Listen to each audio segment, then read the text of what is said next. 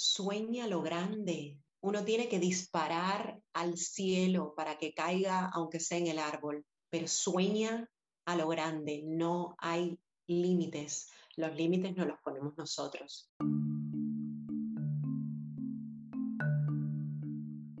Broadway, Broadway, Broadway. Sí, sí, que no hace falta irse tan lejos, que tenemos la Gran Vía de Madrid llena de teatros vacíos y es hora de hablar de ellos y de que se nos llene la boca tanto hablando de musicales como debieran de llenarse las butacas de cada uno de estos teatros. Para ello, hoy en Un Puente a La Habana nos habla Ela y nos cuenta todo con pelos y señales. Estaremos atentos.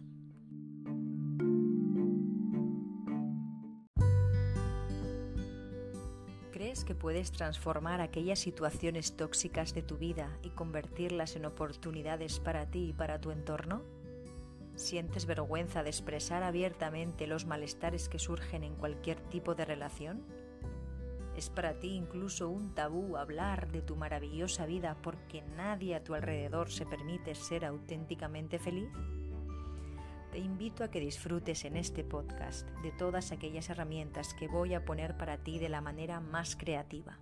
Soy Beatriz Gera Tudela, artista holística, y es un placer brindarte este espacio donde a través de mi voz, la música y otras hermosas artes podrás conseguir esa transformación que tanto anhelas. Para ello, simplemente escucha y déjate guiar por tu sabio corazón. Bienvenidos al corazón de Treya.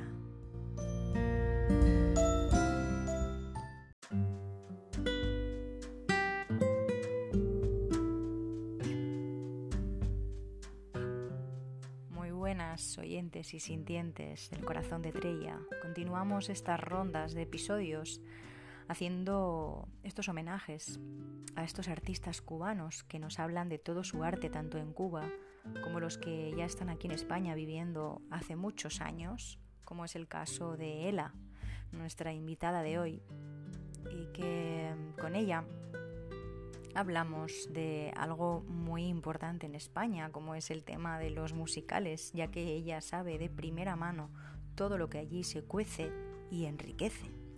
Y si podemos nosotros enriquecernos con sus raíces cubanas y la gran cultura teatral que hay en ese país, pues sería un tremendo placer para nosotros, claro que sí dice que Cuba no es un gran forofo del género musical, aunque anduvimos debatiendo en la entrevista y llegamos ambas a la conclusión de que mm, en todo país en donde la cultura y la política fomentan totalmente el arte y lo respetan, su riqueza es superior a todo lo demás. El arte hace a las personas más inteligentes y todo lo que podemos hacer lo hacemos con arte, incluso cuando estamos cocinando un plato o cuando educamos a nuestros hijos. También el arte de saber vivir y el arte de acompañarnos nosotros, oyentes y sintientes, cada día con estos episodios. Os dejo con la entrevista.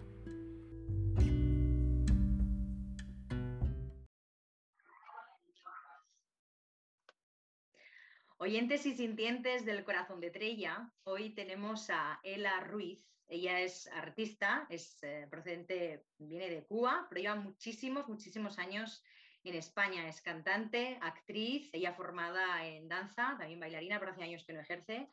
Así que yo tenía muchas ganas de hacerle la entrevista a Ela. Hola, ¿cómo estás, Ela? ¿Qué tal? ¿Cómo estás? Bien, aquí como les estaba comentando a los oyentes, cuando yo la contacté, ella me dijo, pero tú sabes que yo hace muchos años que vivo en Madrid. Digo, bueno, no lo sabía, pero de igual manera te has formado en Cuba y lo que estoy haciendo para lo de los eh, Un Puente a La Habana, ¿no? estos episodios en los que los artistas que son de procedente de allá, pues me están explicando un poco toda la formación que tuvieron y, bueno, independientemente de que lleves muchos años aquí, cuál ha sido tu trayectoria hasta llegar aquí y el poderte dedicar ahora, como te dedicas, eh, casi de lleno a los musicales, porque ella vive en Madrid y se dedica básicamente al teatro musical, es lo que más está haciendo ahora. Cuéntanos un poco tu experiencia, tu trayectoria, un poco cómo fue desde que tú te formaste y cómo fue que viniste aquí, las razones un poco que te, que te llevaron.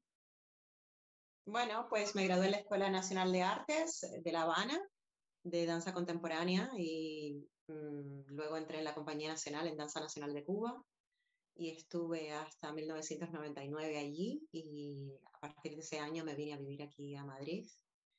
Y, y, a partir de ahí empieza mi carrera un poco, primero en solitario con un disco que saqué, eh, hice gira, etcétera, etcétera, y luego en los musicales. La cuestión era muy sencilla para mí. Yo tengo, en aquel momento tenía dos grandes pasiones y era bailar, que era lo que había estudiado. Mi madre también es fue bailarina de Danza Nacional de Cuba también, con lo cual, pues de alguna manera, pues era mi pasión. Desde niña yo corría por los teatros, con lo cual estaba en mí. Y cantar. Desde niña también eh, canté, ¿no? Pero nunca hice formación hasta ese momento. Una vez que me vengo a vivir aquí a Madrid, sí empiezo a formarme como cantante.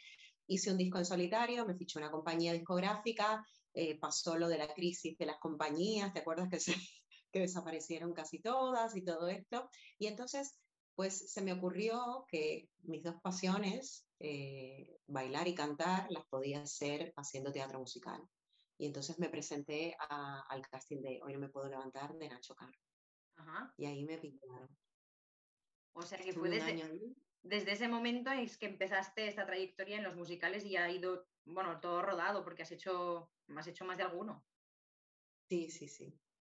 Pues ese fue mi primer musical, eh, estuve un año eh, y luego de ahí me fui, salté a otra audición que me dijeron y, y resultó ser la audición para Jesucristo Superstar.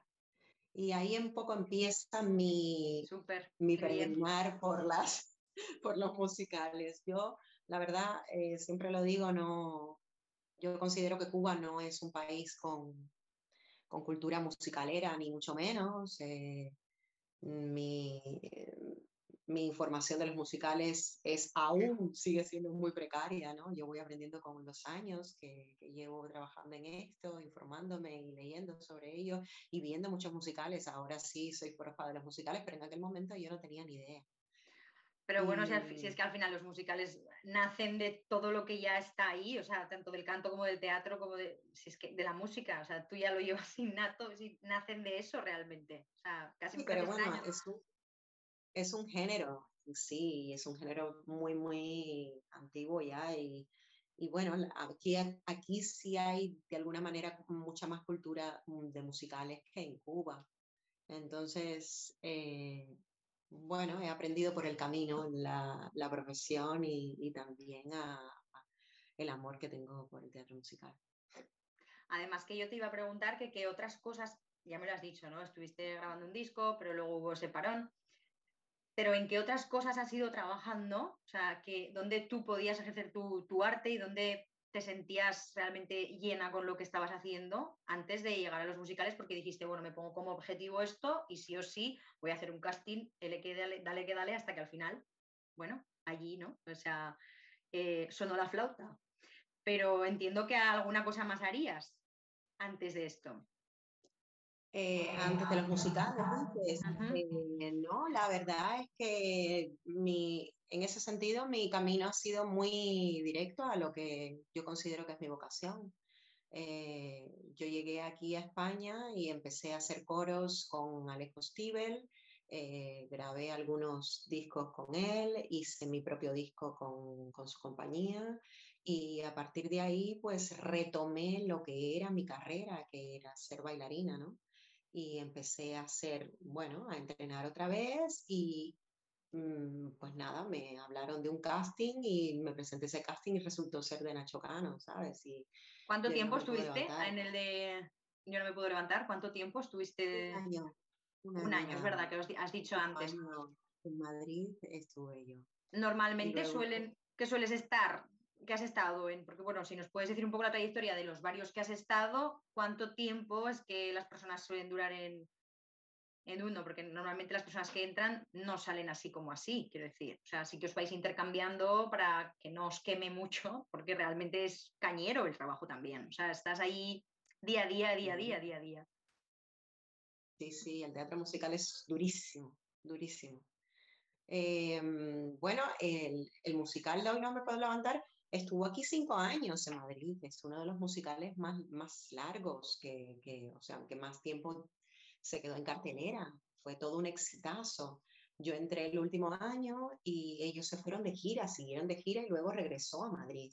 Lo que pasa es que ya yo no estaba. Yo, mm, pues, ya te digo que me, me fui a hacer el casting de Jesucristo Superstar y ahí estuve una temporada con ellos y de ahí me llamaron para hacer Fiebre del Sábado Noche. Estuve la temporada que estuve en Madrid Fiebre aquí en Madrid y de ahí me llamaron para hacer Chicago, el musical. Pero todos estos musicales siguieron, siguieron sus giras, lo que pasa es que yo me fui, ¿no? Y, y, bueno, de ahí de Chicago, el, el asistente de coreografía de, de, aquel entonces me habló de un proyecto que empezaba en Ibiza y, bueno, estuve en, en, los dos meses de vacaciones que tenía en la gira de Chicago, estuve en Ibiza en una cosa que, se, que empezaba que se llamaba Lío Ibiza. Luego esta cosa se convirtió en un sitio, en uno de los cabarets más importantes del mundo ahora mismo. Y yo estuve ahí, la primera temporada estuve solo dos meses y a partir de la segunda temporada sí empecé a hacer temporadas completas y estuve ahí siete temporadas.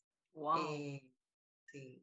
Y a partir de ahí mmm, me fui a Heart Ibiza, que es el dinner show que tenía eh, los eh, los Ferran Adrià, los hermanos eh, Ferran Adrià, los chefs, sí. con, con, con Guy que es el, uno de los pioneros del Circo del Sol.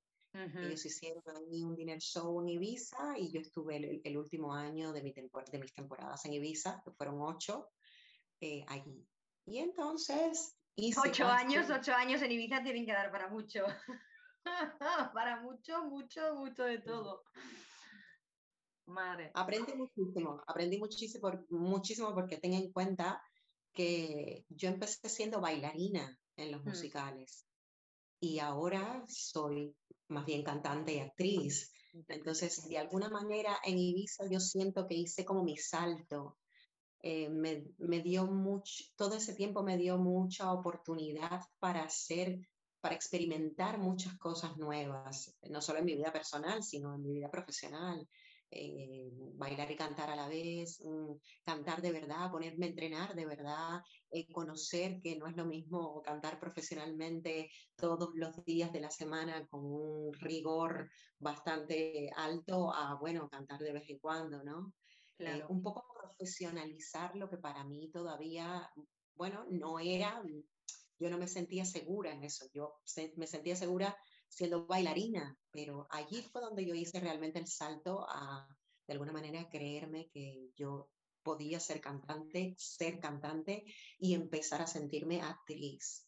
Entonces, y, y también sentir que yo quería seguir ese camino, porque no todo el mundo lo tiene claro ni todo el mundo Eso lo es. quiere, ¿sabes? Hay Eso gente que, que, entiende que su camino está en cantar, eh, bueno, pues eh, sacar discos y cantar en, en no sé, en hacer conciertos, no sé, ¿sabes? Sí, no, que realmente hay muchas, eh, o sea, el camino del arte te puede bifurcar y puedes dedicarte a muchas cosas, pero qué bueno esto que comentas de que te sirvieron esos años.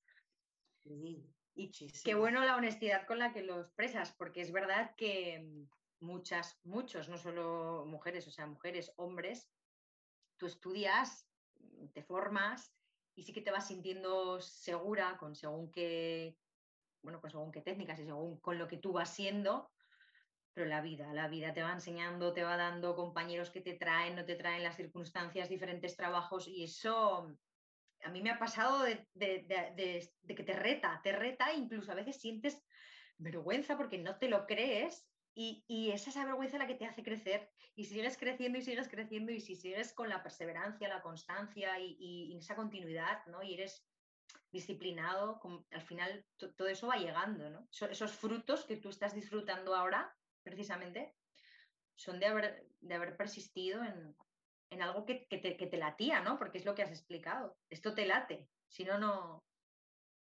No, no, absolutamente. Yo creo que es una pulsión interior, desde luego. En mi caso lo ha sido más allá de, de, que tú tengas ciertos talentos naturales, eh, yo considero que la disciplina y el rigor son tremendamente importantes en cualquier cosa que, que hagas en la vida. En mi caso, eso es lo que ha sido, me ha funcionado, ¿no? Yo, bueno, soy disciplinada, me gusta currar, también porque para mí es vocacional, entonces a mí me gusta tomar clases de canto, ¿entiendes? A estas alturas yo sigo y creo que moriré tomando clases de canto, ¿no?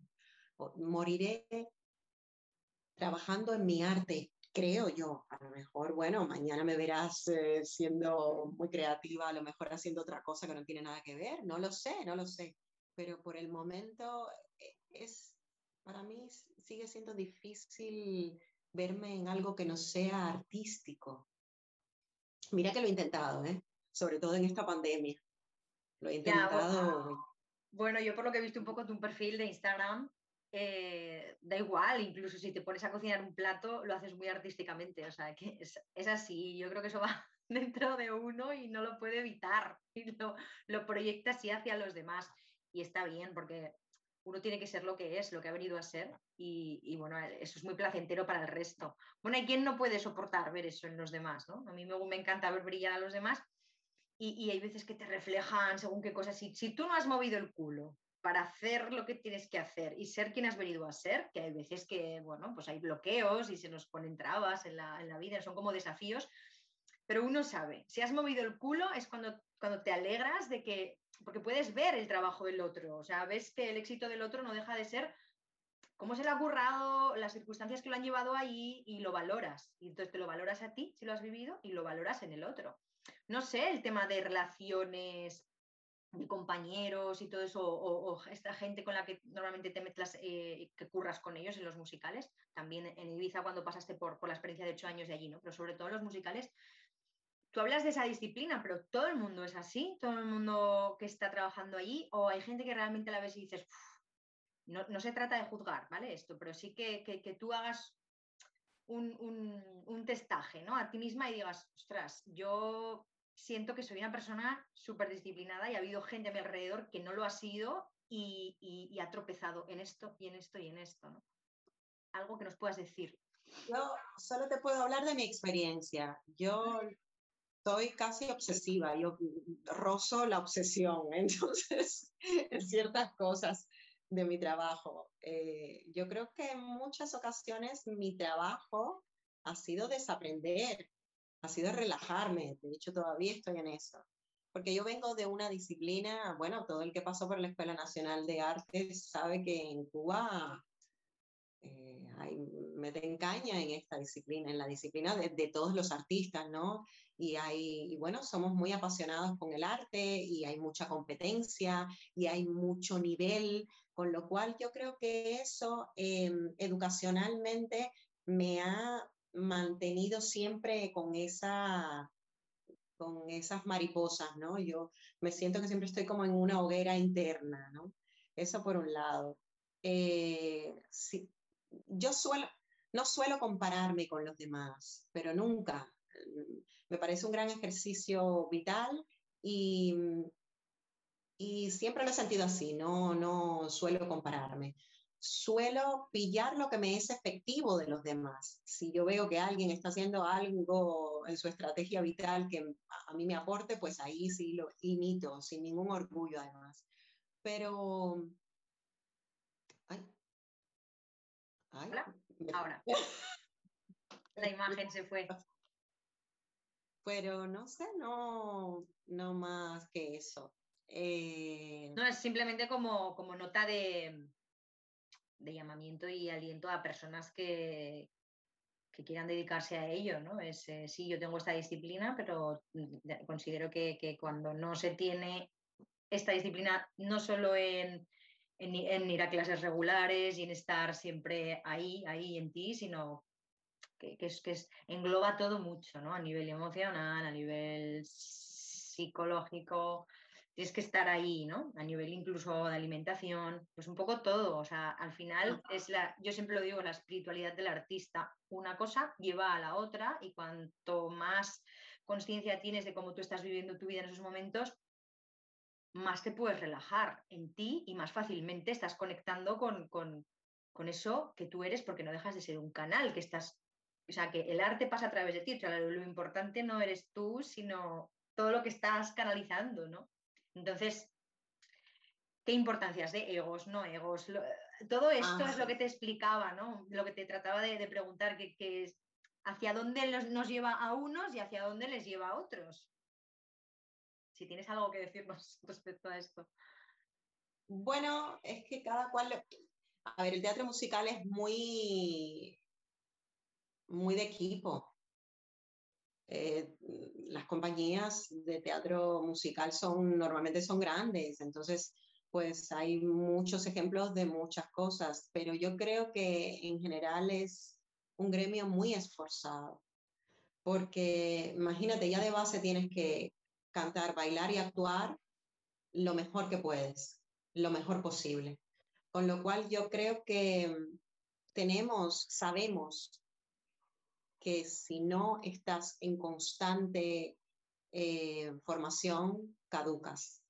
Además, probablemente es uno de los poquísimos gremios que constantemente está siendo cuestionado, porque yo, aunque lleve 700 musicales, siempre voy a tener que hacer un casting. A lo mejor me dan la posibilidad de que no tenga que mandar mi material ya para presentarme, o a lo mejor, em, bueno, pues conozco más a personas y entonces voy a, ciertos castings, pero siempre voy a tener que pasar por un casting y siempre me va a avalar mi trabajo diario en un musical. ¿Sabes lo que te quiero decir? No es como en otros en otros gremios que, bueno, sí, ah, bueno, tú eres tal cosa y bueno, pues te sentamos aquí y haces este trabajo. No, aquí ser de teatro musical o ser actriz, cantante y bailarina que ha hecho eh, teatro musical implica que tienes muchas más cosas, muchos más eh, dones, ¿no? Que eres proactiva, que eres disciplinada, que sabes trabajar en equipo, que mm, no sé, que te sabes maquillar, que sabes, que sabes qué hacer con tu pelo, que, mm, que sabes afinar, que sabes aprenderte canciones, que eres rápida, que sabes aprender coreografías, que puedes bailar. Sabes, hay un montón de cosas que no tienes que describir en tu currículum porque no tendrías papel. ¿Sabes? Pero la gente las da por supuestas a la hora de, Absolutamente. De que te presentes a ese casting, ¿no? Y, como una cosa que has dicho al, inicio, he aprendido, dices, he aprendido a relajarme.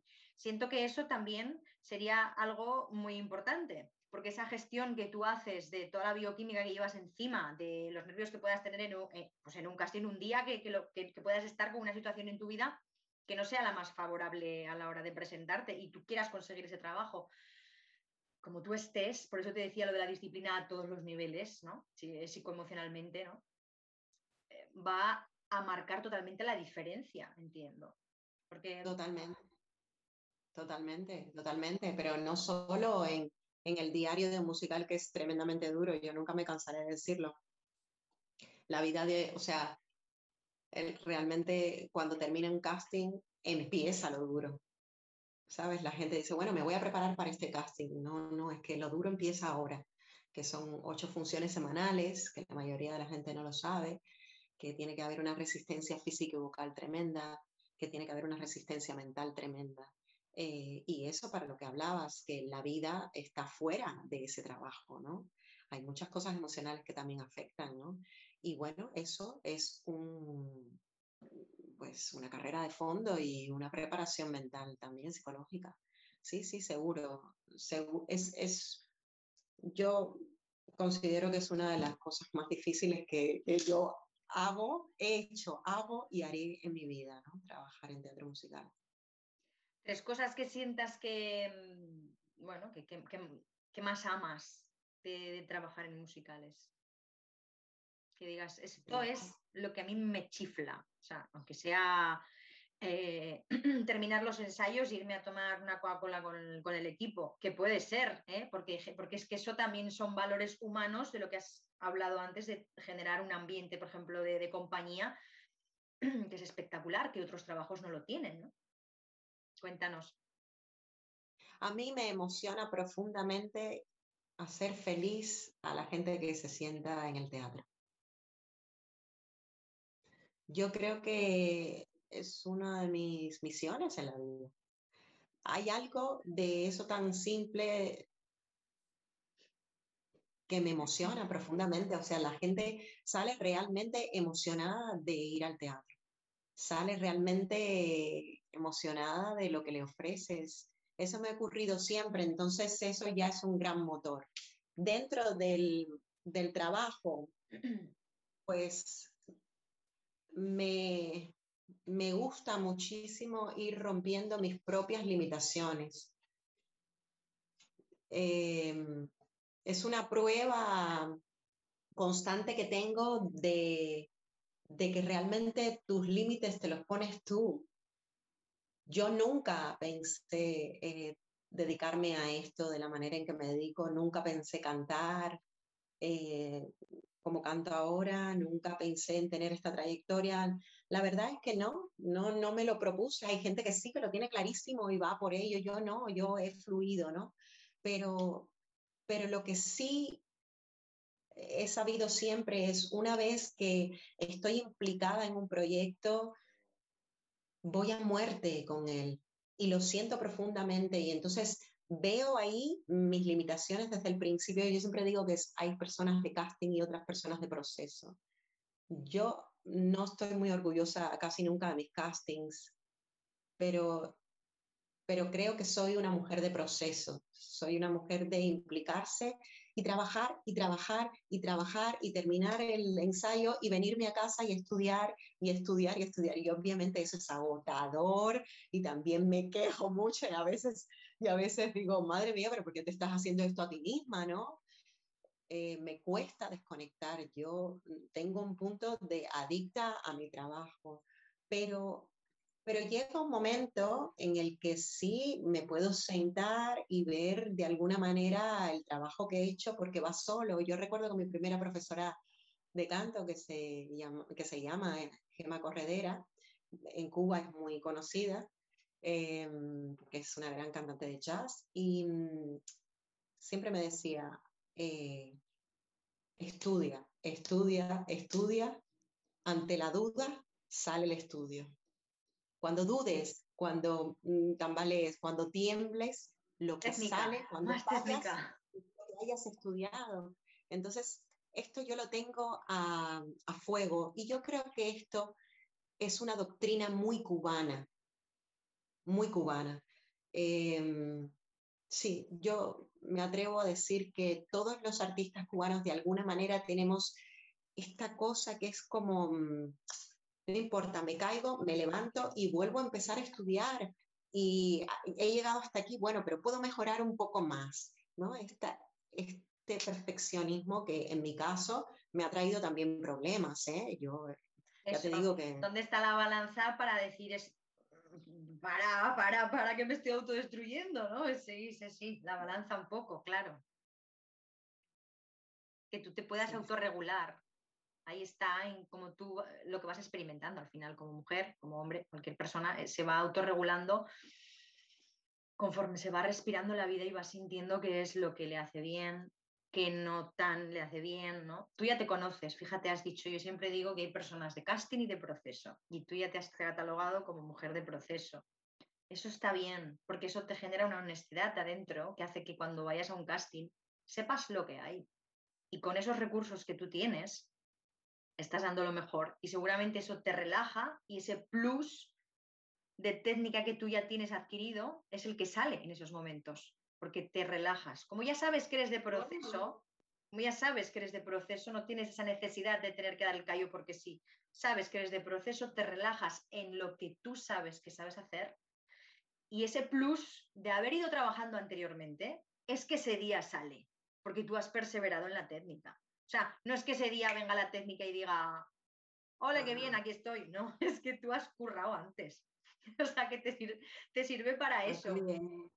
Tú sabes que aquí no hay magia, aquí no hay magia posible. O sea, la gente que dice, ay, no, es que yo no sé bailar, eh, bailar es matemática pura. O sea, todos podemos bailar, o hay otras otras cosas que, bueno, te saldrán mejor o peor, ¿no? La gente con más estilo, no. Pero bailar es matemático. Casi todo es matemático y el teatro musical es tremendamente metódico. O sea, la gente piensa que es que, ay, qué bien tu profesión, como te diviertes cada día, ¿no? Es muy divertido. Bueno, pero hay veces que yo no me quiero divertir, ¿sabes?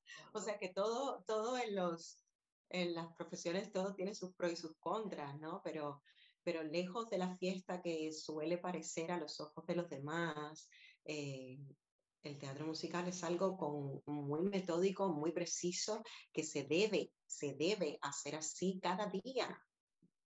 ¿Sabes? Lo que pasa es que, bueno, como seres humanos nos sale cada día igual, ¿no? Y menos mal, gracias a Dios, ¿no? Así es. Pero, pero es así, es así. Y en los castings, fíjate que yo no suelo salir muy orgullosa de, de los castings, primero porque me pongo muy nerviosa, tremendamente nerviosa. Segunda, porque soy tremendamente exigente conmigo misma. Y, tercero, porque, bueno, porque no, porque mi proceso no es así, ¿no? Mi proceso va paulatinamente hasta, hasta bueno, hasta que eh, se estrene, ¿no? Hasta que sí, y, después de estrenado sigue, es un proceso, es un proceso que no termina el final de un, de un musical, ¿no? Pero, pero bueno, lo que sí te digo es que confío plenamente en la, en la disciplina y en el trabajo. Yo creo sinceramente que el talento no es nada sin disciplina y sin trabajo. Esto mm, soy de, lo siento muchísimo, ¿no? Eh, otra cosa maravillosa es que obviamente tengas ese talento y, y, lo disfrutes cada día, ¿no? A mí me, yo lo disfruto, pero, pero, pero también lo sufro, ¿no? Hay una parte de, de hacer. sí, sí. O sea, has dicho que mm, el hecho de que puedas hacer feliz a la gente es una de las cosas que más te gustan. ¿Alguna cosa más? Que digas, esto es que me hace vibrar cuando estoy en un musical, cuando estoy trabajando en el día a día, algo simple, llano, cotidiano.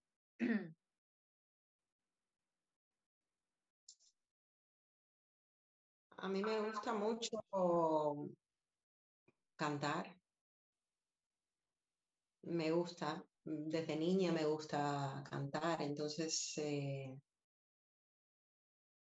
es que no, es que no, es, que no sé. Me gusta eh, cantar, bailar y actuar. Me gusta el, arte, eh, me gusta dentro de eso, dentro de realmente eso, que es lo que haces, que, en el musical lo haces todo el rato, pero lo que el término musical engloba, o sea, el trabajo en sí, pues qué sé yo, desde lo que te he dicho, ¿no? Pues es que me súper encanta irme a tomar después algo con las amigas o mira, es que terminamos tan rendidas que lo que me gusta son las risas que nos echamos cuando nos desmaquillamos porque decimos, a la mierda todo esto ya de la cara, que, qué sé yo, cosas así tan simples, tan sencillas que digas, esto me enamora y, por esto estaría toda la vida currando en un musical, ¿no? En mi caso no te puedo decir eso, ¿no? Porque no, no funciono de esa manera. Lo que sí te digo es que tengo grandes amigos y casi todos musicaleros. Eh, y cuando nos reunimos hablamos de musicales y somos tremendamente aburridos. solo hablamos de musicales y nos apasionan los musicales y nos apasiona el teatro. Eso. Eh, Eso está bien, ¿ves? Puedes tener una familia de alma totalmente de teatro musical y estás allí con ellos y es, los, es, lo que hace, es lo que termina haciendo tu vida al final, ¿no? Eso está bien, te ha aportado, te ha aportado eso nada menos, que es muy importante. Sí, sí. Igualmente, eh, mm, en esto también hay una parte educacional. Cuba es un país que consume muchísimo teatro, muchísimo arte, con lo cual yo ya venía de fábrica ya amando el teatro, más yo he corrido, o sea, las personas que me conocen desde pequeña saben que mis, mi infancia me la pasé corriendo por los teatros mientras mi madre estaba ensayando para actuar en el teatro. Entonces me he pasado mucha parte de muchos, muchos momentos de mi vida en un teatro. Mi ocio pasa por ir al teatro. No, ¿Entiendes? No solo es mi, mi profesión. No sé qué pasa con esto. Ya, vuelto, ay Dios mío. Eh, no solo es mi profesión, es mi ocio también. Y bueno, es mi modo de ver la vida y lo que sí agradezco a los musicales es que he conocido muchas personas que tienen ese mismo ocio, esa manera de ver la vida y eso siempre, pertenecer a una manada siempre eh, es rico. Pero, pero, pero creo que incluso si no nos conociéramos, esa pulsión estaría dentro de nosotros porque es algo vocacional, somos animales de teatro y en este caso de teatro musical. Qué bueno, ¿cómo suena eso? Animales de teatro. ¿Y, algunas cosas que sientas que se pueden mejorar? Eh, que, en el, que, en el, día a día dices, esto me viene muy a traspié o me viene muy a traspié que siempre vayamos con la hora pegada al culo para tal o bueno, alguna nota que, se pudiera mejorar para proponer. Tengo miles, yo te podría hacer una lista de lo que puedo mejorar. No, pues miles tampoco, ¿eh? Miles tampoco, con tres meses. lo que yo puedo mejorar. No tú, no tú, no tú. En, en, en lo que se refiere al, al, trabajo del musical en sí, no, no tú que tú te puedas ah. mejorar. O sea, vamos a dejar la exigencia a un lado que estamos para disfrutar y para gozar ahora. tú ya te metes mucha caña. Que pueden mejorar ellos para nosotros como artistas estar ahí gozándola también, que nos lo estamos currando siempre. Entiendo que ellos a nivel producción, etcétera, tienen otras tantas cosas, ¿no? Pero lo que engloba el mundo del musical en sí, tanto unos como otros, porque no solo estamos hablando desde la parte eh, artistas que te, toca aprenderte un papel e interpretarlo, ¿no? Es que hablo de, todo. Ostras, pues es que eso de que sean ocho funciones en la semana o pues es una locura. O, bueno, o a lo mejor yo, yo creía que sí que os intercambiabais entre vosotros, o sea, que no estabais ocho días sí o sí, o sea, durante un mogollón de tiempo, o sea, es como muy inhumano. Para mí es muy inhumano.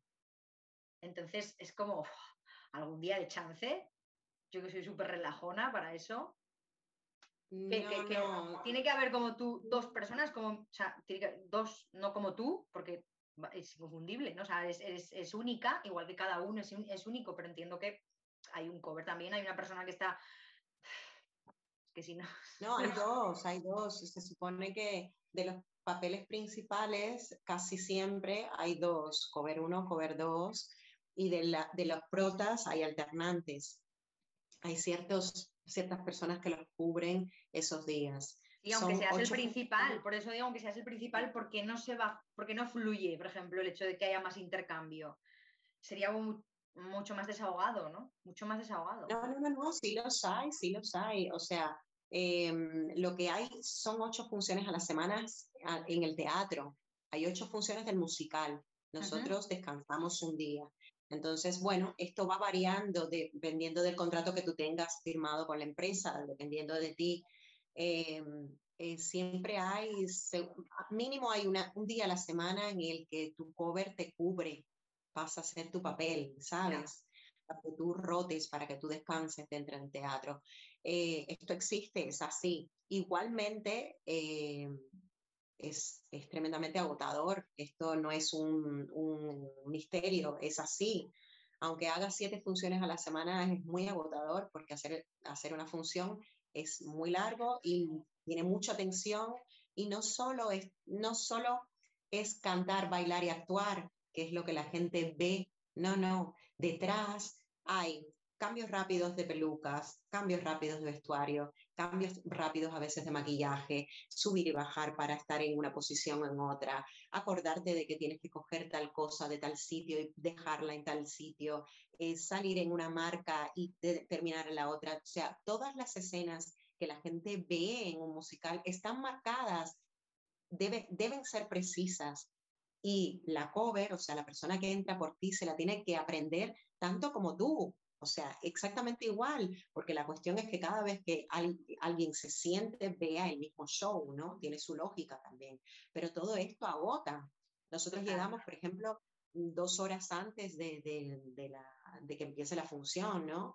Entonces, la preparación antes de la función es importante. Nosotros calentamos vocalmente, calentamos físicamente, mm, nos peinamos. Imagínate, yo tengo que meter todo esto dentro de una peluca. Claro. ¿Sabes? Entonces me, me maquillo también, cada cual tiene su personaje, cada cual se maquilla de una forma específica, todo esto lleva un tiempo y también agota, ¿sabes? Porque no es, no es un día que tú vengas y, bueno, te hacemos, ay, qué bien, qué bonito, no, es cada día de tu vida. Llega un momento que es, wow, No vienes directa de tu casa y no vienes directa a hacer la escena y luego te... Cosas Claro. Y cosas que cambiar millones. A mí me encantaría que el teatro musical fuera muchísimo más reconocido y se hiciera mucho más visible en este país me parece que tenemos un, un producto que, que, ya ves, todo el mundo reconoce la Gran Vía como, el, como si fuera Broadway, ¿no? Como la calle de los musicales. Sin embargo, mm, no tiene tanta visibilidad. La gente no conoce quiénes somos los artistas del teatro musical. En los premios de teatro musical, que son los PTM, la gente no sabe qué cosas son. Incluso nosotros mismos, que es un, es un premio que solo se votan los profesionales del teatro musical, muchas veces no votamos y muchas veces no sabemos ni cómo funciona ¿sabes?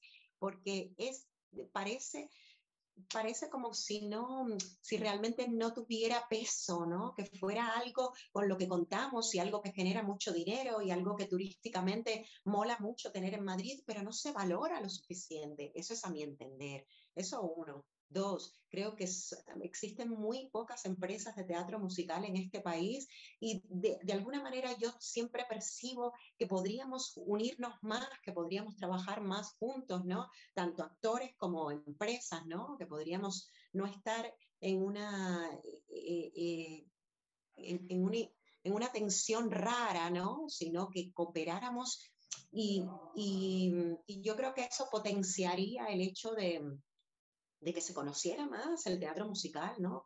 De que la gente realmente viniera al teatro a ver teatro musical, ¿no? A consumirlo. ¿Sientes que, mm, de corazón, realmente que los musicales que se hacen, bien sea por, el libreto que toque en esos momentos, eh, incluso las adaptaciones que se hacen,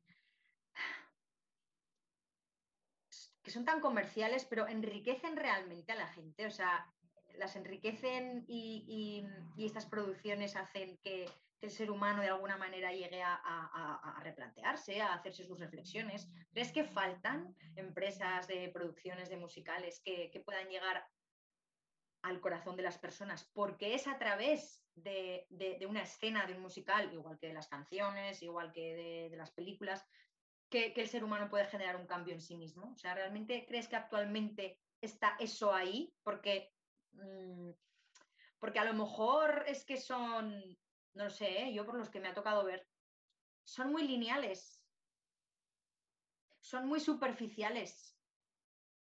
No estoy juzgando, ¿vale? Pero mm, no sé hasta qué punto profundizan.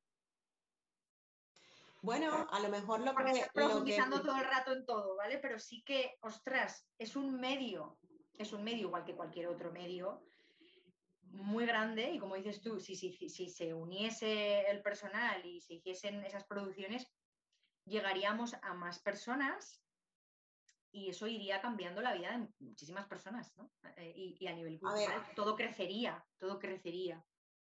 Yo tengo, yo te voy a responder eh, por parte desde el principio. Yo creo profundamente en el poder del arte para cambiar a las personas y en el poder del arte para Em,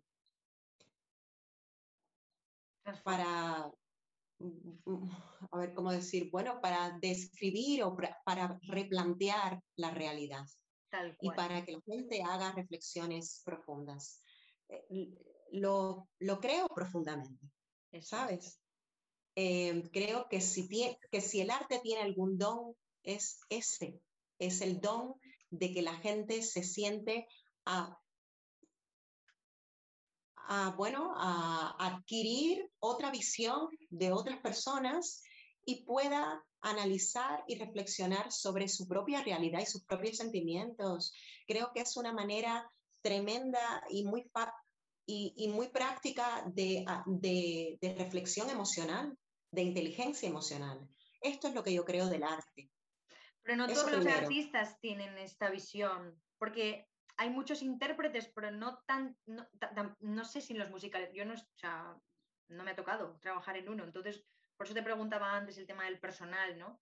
Si todos tienen esa pulsión de querer transformar algo a través de lo que están haciendo o no, porque ya desde la propia productora se encargarían de tener un personal que no les importase, como esto que hablé hace poco, ¿no? Con, con, con Jen, que la conoces también, que, que, no se preocupasen ni se ocupasen de si tienes el pelo rizado, lo tienes liso o tal, ¿no? Sino que buscarían algo que vaya mucho más allá del ser. Y entonces, eso proyectaría en, las personas. Pero es que esto no es así realmente, esto, esto no es así. Esto yo, eh, o sea, hay varias cosas. Está el casting, los procesos de casting, lo que hay detrás de un casting, la metodología para hacer un casting y también la gente que se presenta al casting. Eh, esto es una cosa, ¿no? Esto es, y, y la selección que hacen, y errónea o no, o te puede gustar o no, y por qué la hacen, es que hacer un musical no es solo cantar, bailar y actuar bien, eh, implica muchas más cosas y, hay muchas cosas que, que baraja la empresa que no tiene nada que ver probablemente con lo artístico. Entonces, bueno, yo a eso voy. A eso voy que si crees que sería necesario que esas medidas estuvieran mucho más a la orden del día y que hubiese empresas o producciones que se hicieran a este nivel, con este tipo de gente que estamos con esta pensadera, que sí sería importante porque es algo que lleva a un cambio positivo y profundo.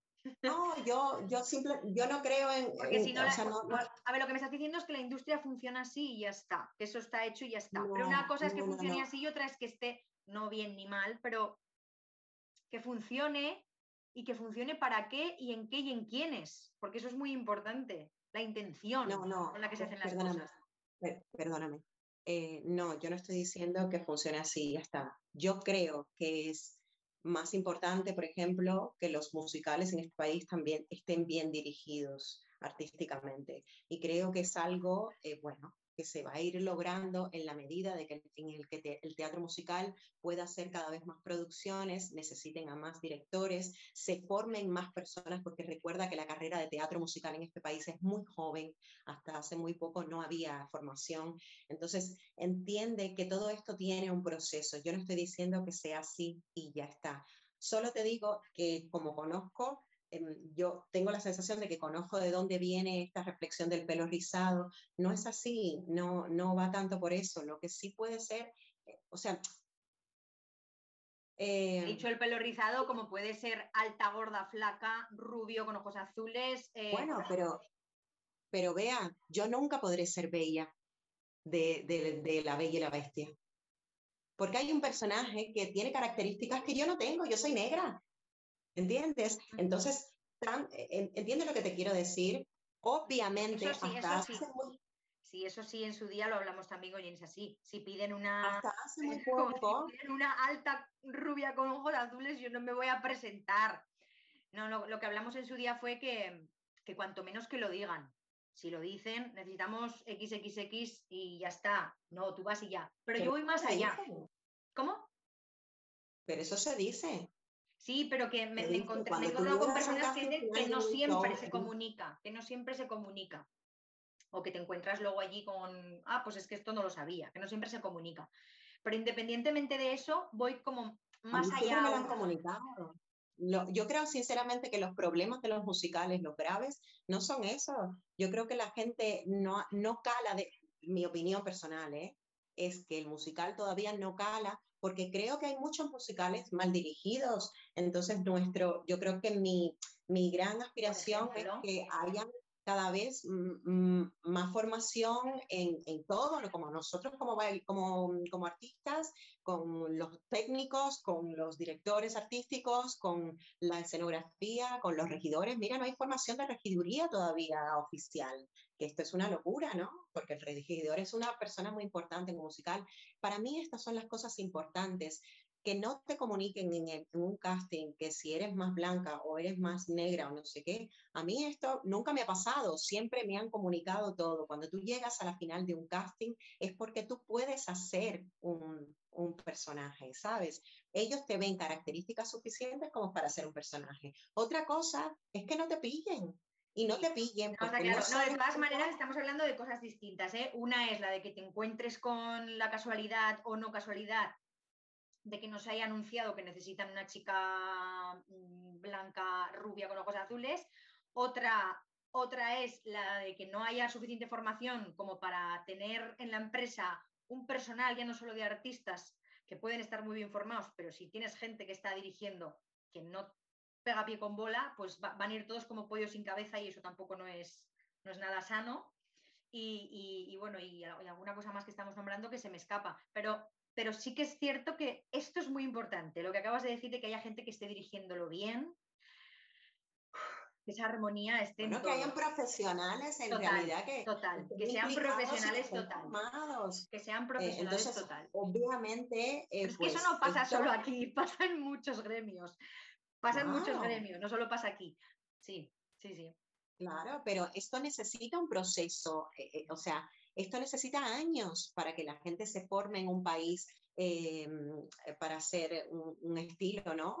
Pero en cualquier caso, yo creo que, estamos, que vamos por buen camino. La gente cada vez se, forma más. Mis compañeros cada vez mm, se forman más y, yo me formo cada vez más, con lo cual en algún momento esto será como una rueda, ¿no? Engrasada.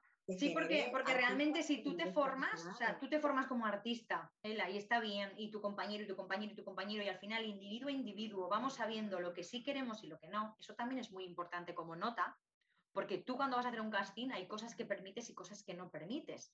Eso ya es importante. Entonces es, te la comes doblada porque es la única producción de musicales que hay y sí o sí, si quieres trabajar, es lo que tienes que hacer, ¿vale? A pesar de que no estés 100% de acuerdo y no te gusten todas las condiciones, pero como no hay otra cosa y como no hay lomo de todo como, que se suele decir aquí, ¿no?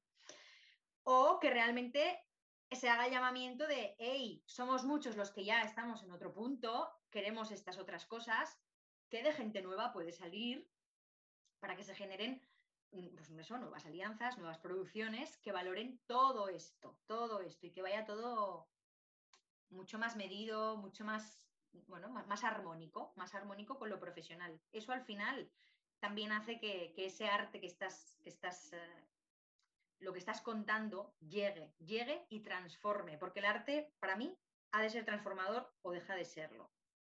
Para mí sí, para mí sí. Entonces, por eso te decía lo de que me parecía a veces superficial. No me parecía que me quedase yo muy convencida de que eso que me contaban me estaba llegando de alguna manera. Ah, en algunos, en otros sí. En otros sí que, me, sí que me ha llegado y desde el minuto cero, al ver todo, todo, todo, todo y cómo estaba hecho, he llorado, he dicho, ¡ah, qué guay! Qué, qué, sensación! La música, el todo y estás ahí, y estás ahí con una vibra genial, ¿no? O sea que también tengo que decir que lo que me llega, me llega y me ha llegado brutal.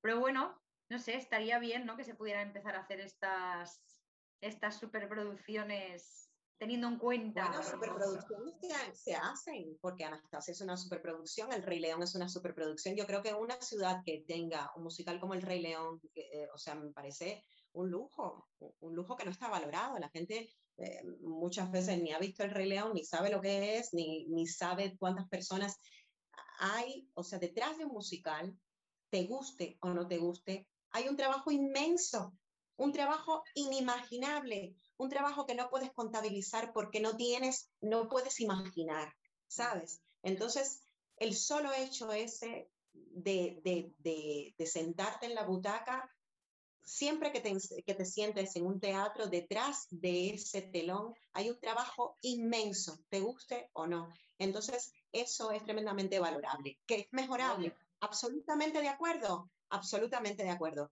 Y yo, ya te digo, soy de las, de las razas de mejorarme cada día y, y, te digo que en el teatro musical esa raza está muy extendida y cada vez yo veo más gente que es, que, que es esto, que es currante, que es perseverante y que es perfeccionista, pero necesita un proceso, necesita generaciones, necesita visibilidad, necesita un empuje.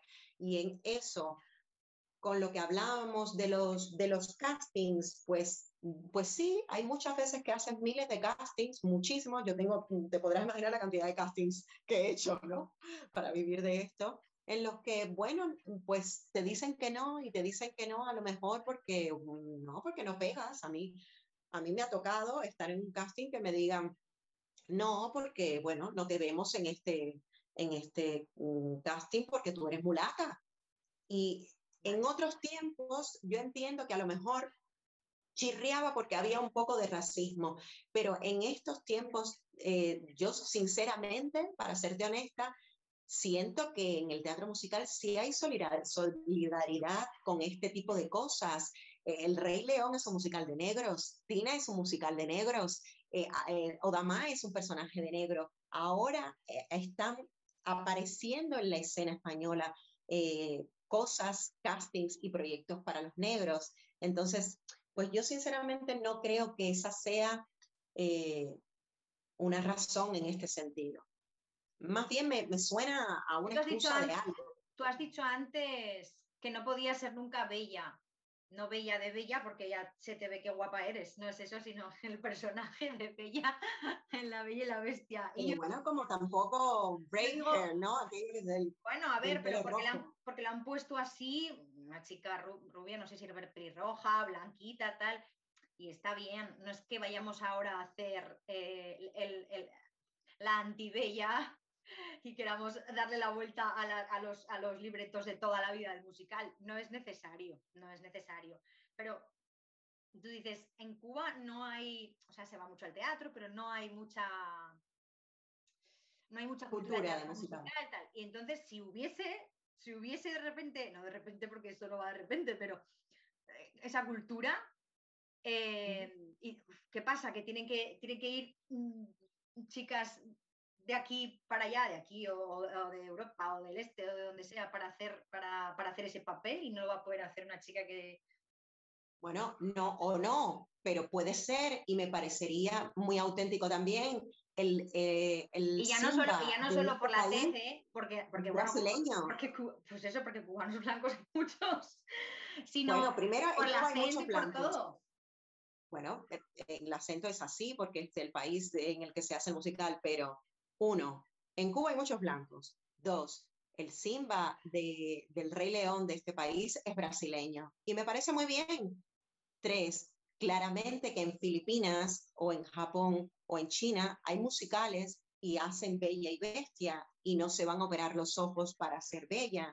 Da igual, pero, pero evidentemente, si evidentemente es, yo doy más de Tina que de Bella o de Blancanieves mi vida, soy mulata, ¿sabes? Hay una realidad. Pero más allá de eso, es que me gusta que haya esa posibilidad.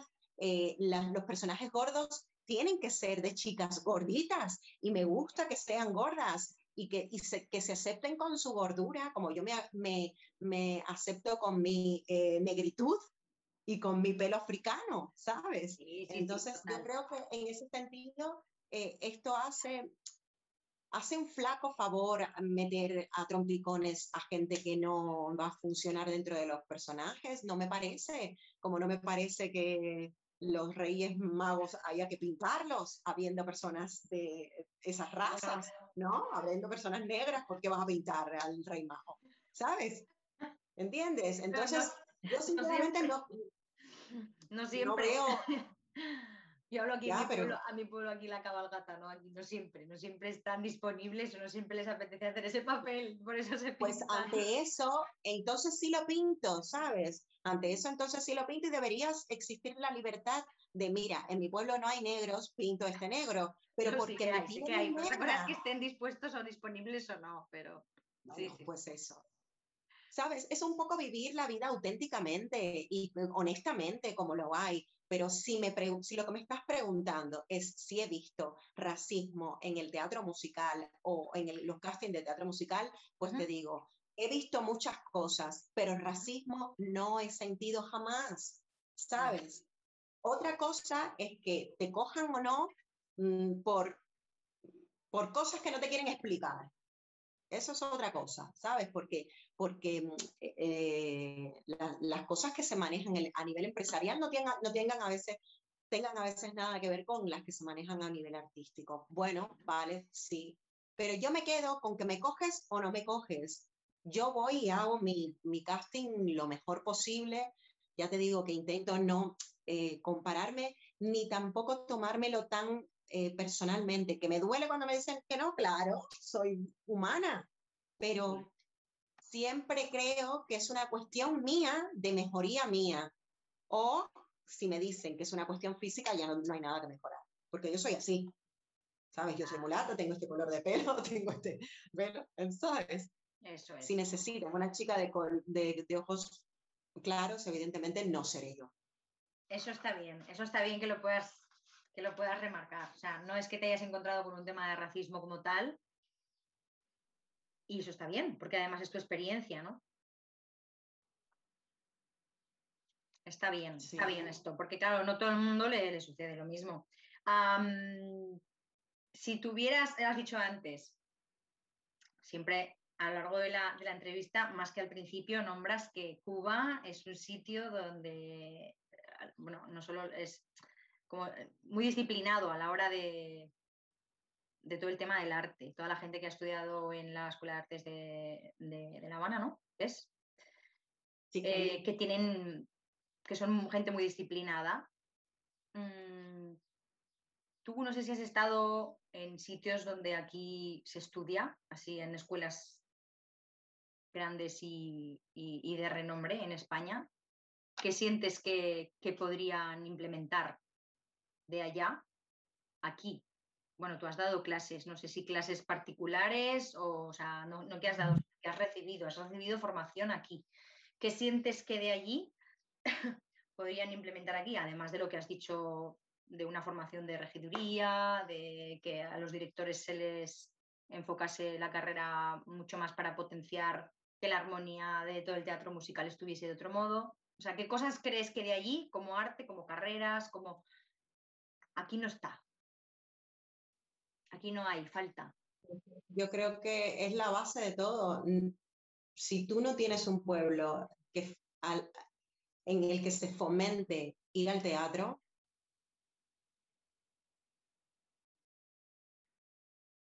ah, eh, leche y en botella, ¿no?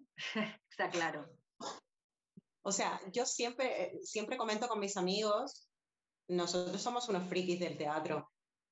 Pero si tú te dedicas al teatro, tú tienes que ir al teatro a ver todo a ver desde los mm, shows en Las Vegas cuando te lo puedas pagar, a ver los infantiles en Lavapiés los domingos. A ver lo que, lo que vea, lo que, lo que aparezca. Porque si tú te dedicas a esto, pues, pues creo que, es, que eso te aporta. Y esto pasa con el público y con, y con el arte en general y con el país en, en general, ¿no? mientras más formación haya de teatro musical, más eh, importante será el teatro musical, más visibilidad habrá de teatro musical y más personas querrán consumir teatro musical, ¿sabes? Ahí te decía lo eh, del interés de cada uno, porque también va un poco en las masas. ¿En qué interés tiene esa masa de aprender en base a qué? ¿A qué, a qué me están ofreciendo? Porque a lo mejor si lo que me ofrecen es todo como muy llano, yo, que igual soy actriz, a veces pierdo el interés y yo soy cantante también. A veces pierdo el interés porque me suena aburrido. Igual veo el trabajo que hay detrás, porque también me he dedicado y, me, he dedicado a ello tiempo. Pero igual hay veces me resulta aburrido. Entonces, eso va dependiendo de la, pues bueno, de la producción y de, y de, lo que se haga en esos momentos, ¿no? Pero, pero sí que es importante, bueno, educar a la gente a eso. Y para educar a la gente a eso, tiene que haber, es que repito, tiene que haber producciones que sean de, interés, de, que, a la gente le llame realmente la atención. Si no, no, si no, no, tiene caso. Si Fíjate que yo creo que es una pescadilla que se muerde la cola, pero sinceramente creo que abarcan más cosas y tiene que ver con probablemente con, con también la publicidad que se hace del arte. Yo recuerdo hace, no sé cuándo, cuándo salió el primer Fama, porque yo me recuerdo aquí, pero recuerdo que llevaba muy pocos años. Y de repente hubo un boom general, todo el mundo quería bailar. Se llenaron las escuelas de danza. Todo el mundo quería ser bailarín. Y aquí nadie quería ser bailarín, ¿sabes lo que te digo? A la gente le daba pereza ir a, a, dar, a tomar clases de danza. Yo, yo daba clases de danza y de repente se me llenaron las clases, ¿sabes? porque, porque la televisión ayuda mucho a eso. La gente ahora quiere cantar, la gente se siente como incluso juez de quién canta bien y quién canta mal.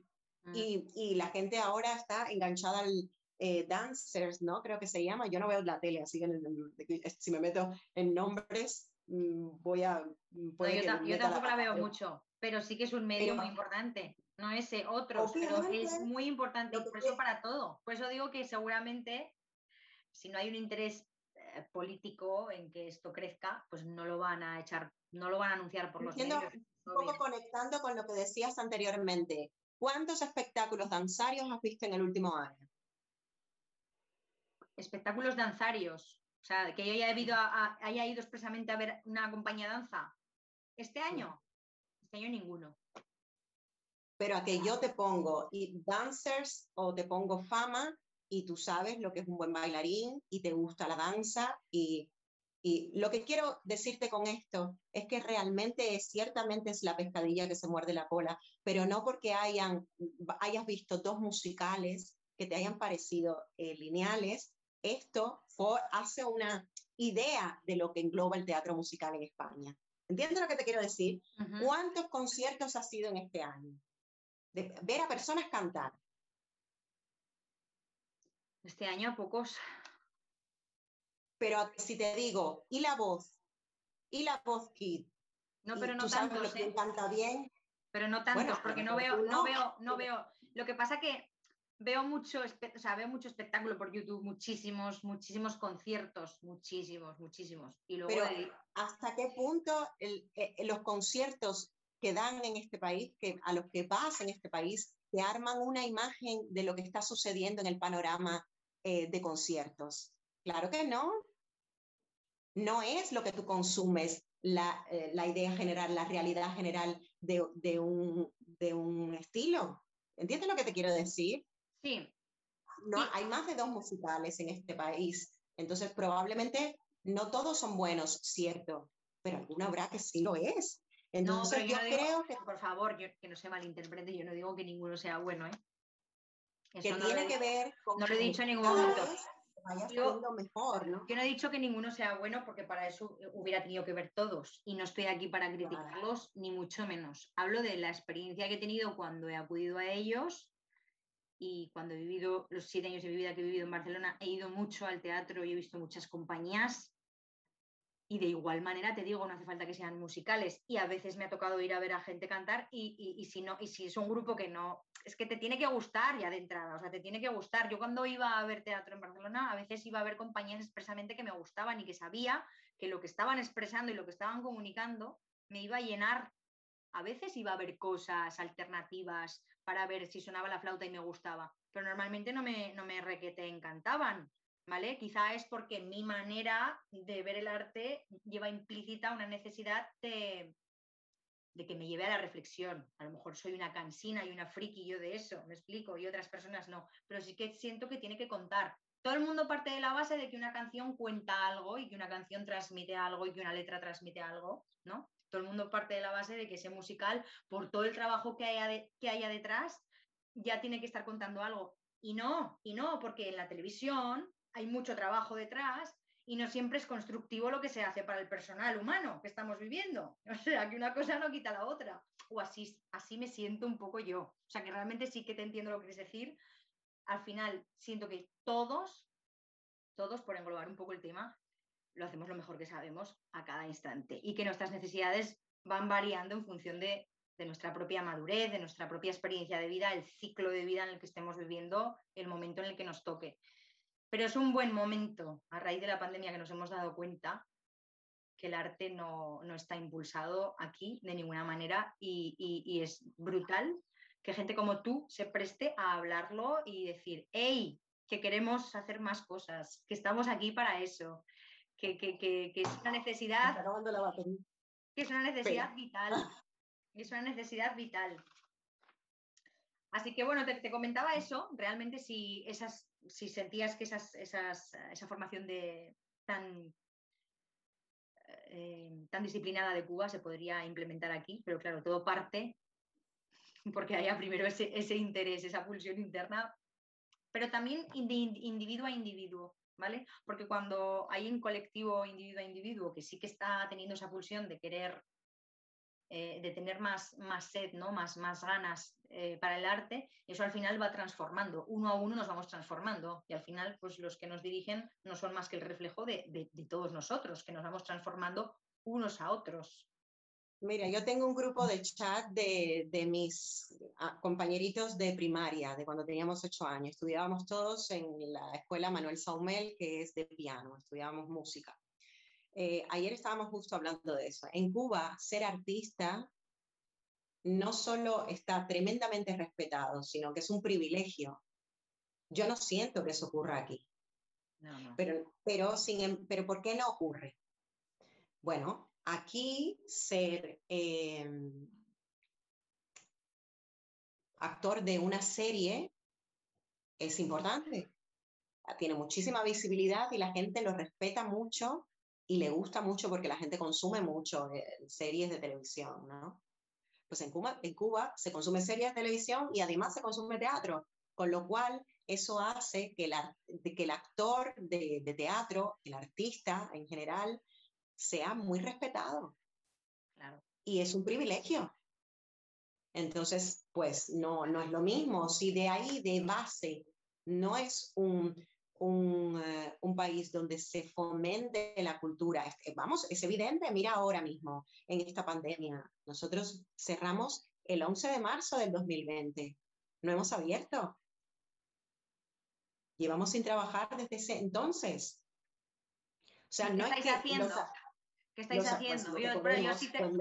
lo, que podemos, como todos, si yo te contara mi, mi situación personal, también fliparías, ¿no?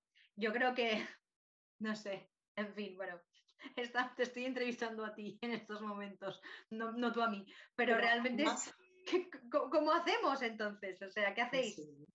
Pues sí, es porque es, hay, gente que sí, que está trabajando, no, no los musicales, pero en otras cosas. Pero a eso me refiero, no solo, o sea, la cultura está en crisis, es cierto. Dentro de la cultura hay muchos gremios en crisis, casi todos están en crisis porque todos han variado, pero dentro de la cultura hay un gremio muy pequeñito que se llama teatro musical que no ha abierto. ¿Entiendes? Somos la minoría de la minoría. Y esto es así.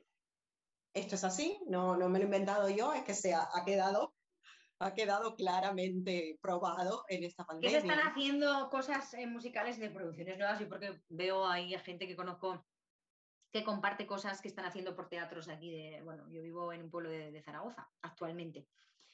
Pero sí. que es cierto que las grandes producciones que ya estaban hechas no han vuelto a reiniciar, ¿no? Esas, esas, a esas te refieres, que no, porque tú estabas trabajando en, cuando, cuando pasó todo esto, en Ghost. Y entonces pasó todo esto y, ya no, no, sabéis nada más, nadie os dice nada de momento. O... Bueno, sí, nos han dicho, nos han dicho que bueno, los teatros tuvieron que cerrar. Entonces lo que se están haciendo son producciones muy pequeñas de una o dos personas, pero en un, en un musical donde no puede, donde como respetas la distancia de seguridad, te pones una mascarilla, no te puedes tocar y encima si se enferma uno, se enferman 50, ¿cómo vas a sacar adelante un musical? Que la inversión inicial de un musical es tremenda. Con además un 50% de, de, capacidad del teatro, ahora hay un 75%, pero realmente para las empresas, bueno, era, fue un palazo. Entonces ellos decidieron cerrar y lo entiendo perfectamente a nivel empresarial, ni me meto. Lo que, la cuestión de esto es que, bueno, hasta qué punto las reglas son así para todos los gremios y para todas las, ¿no? La, para, todas, para todos los negocios que impliquen multitud de gente mm, pasando por ahí, ¿no? Porque en los teatros cuando tú te sientas dejan un, una, una, silla libre, una silla, una silla ocupada, una silla libre, una silla ocupada, ¿no? Para, para hacer, pero yo cuando voy a Sara entro en, en manada, ¿sabes? O cuando voy al cine, he entrado en manada y he salido en manada. Entonces, pues durante este año mi reflexión ha sido realmente eh, esto, o sea, que yo lleve un año sin trabajar, realmente eh, ha servido para algo. Pues no sé, espero con toda mi alma que sí. ya está. Ya, pues esperando, esperando, se nos va a pasar el arroz a todos. Esperando, esperando. No, sí, ahí. Lo que pasa es que creo que somos muchos los que quizá pensamos que pudiéramos hacer algo y, nos, faltan fuerzas a veces, nos faltan a nosotras o varios, a ellos cojones, voz propia, de poder expresar que eso no está bien y que ya vale y de, y, bueno, y de ir construyendo otras cosas. Y yo no sé ¿eh? si al final decir sí o sí lo vamos a abrir y ya y para adelante porque la gente va a venir, pero como es que por ley lo están mm, eh, obligando, o sea, que, van a venir, os van a multar, ¿sabes? Es una cosa que mucho más allá de la unión nos separa. Pero para que no, para que no sigamos en la, en, la, en la, versión que ellos quieren, que es la de separarnos a muchos niveles, eh, ¿qué cosas que hay aquí en España si consideras que funcionan a nivel del arte y que, por ejemplo, eh, Cuba no, no, lo, no, no lo tiene o no se les ha ocurrido en ningún momento o no han reparado en ello? ¿Algo que pudieras remarcar como no, me voy a echar todo piedras encima de mi propio tejado, ¿no? De mi propio país, ¿no? Pero algo... No, no, a mí me parece que el arte español es maravilloso. ¿Y qué cosa tiene España que Cuba no tiene? Pues además de hacer arte, tú puedes vivir en condiciones. Porque además de tu arte, tú eres un ser humano. Entonces necesitas ciertas em, cuestiones básicas que en España tienes y en Cuba no. O sea, eh, lo, lo, increíble es que puedas hacer arte en Cuba. Eso es increíble cuando hay una parte de ti que tiene que estar pensando en cosas básicas como comer. ¿no? Aquí no. Aquí tú haces tu arte y vas al supermercado y compras. ¿Sabes? Entonces, pues, no, no, si, si las dos, los, los dos sitios tienen sus pros y sus contras habría que preguntar personalmente cuál de, con cuál de los dos te quedas. En mi caso yo creo que está clarísimo, llevo 22 años aquí. Me encanta Cuba, admiro profundamente a los artistas cubanos, me parece que hacen magia, no solo hacen arte, hacen magia, porque es un país lleno, lleno de impedimentos, lleno de escasez, lleno, a niveles eh, inimaginables para, para personas del primer mundo. ¿sabes? Pero, mm, pues sí, yo tengo amigos que les encanta Cuba, que viven en Cuba, que son artistas, grandes artistas, y que no van a, salir de Cuba y que no se quieren ir a otro país, les gusta vivir ahí, ¿sabes? Entonces, pues es algo muy personal, en mi caso, está clarísimo. Yo cuando hablaba con, con pues las, de momento las dos únicas personas con las que he hablado, Em, le decía eso, ¿no? Que a veces esas circunstancias jodidas que uno pasa son las que te llevan realmente a conectar con tu, con tu esencia más divina como artista para poder canalizar todo eso. Claro, si estás flamélico que no tienes para comer, no. Pero si tienes más o menos resuelto la movida, lo que, lo que no tienes es, son grandes lujos, que es distinto, ¿vale? O sea, que es distinto, porque no nos podemos perder en las 50.000 posibilidades que, que, se pueden dar en un país, bueno, iba a decir como este, pero es que tampoco te creas, ¿eh? Porque aquí hay posibilidades, pero tampoco, tampoco, porque hay veces que es demasiadas, que hay demasiadas opciones, que no, a veces no es necesario tanto, que, que, a veces con menos también se puede funcionar y eso es mucha riqueza y que de esa riqueza interior nacen a veces las grandes obras de, de la historia que han habido de, musicales, por ejemplo, gente que los ha escrito en sus épocas más jodidas, libros que se han escrito, poesías, eh, eh, la gente que compone canciones, de igual manera, creo que, creo que pasar por situaciones, que no es que para hacer arte en condiciones tengas que pasar por situaciones adversas, no, no es eso. Además, esto, he estado esta mañana hablando con, un chico que ha presentado un libro y hablábamos un poco de eso, ¿no? De, que gente de países que no tenían las cosas tan sencillas, que no estaban tan desarrollados, eh, querían venir aquí por cosas materiales y gente que tenía las cosas materiales a la mano eh, tenía pobreza mental, ¿no? O sea, hasta llegar al punto de, enfermar ¿eh?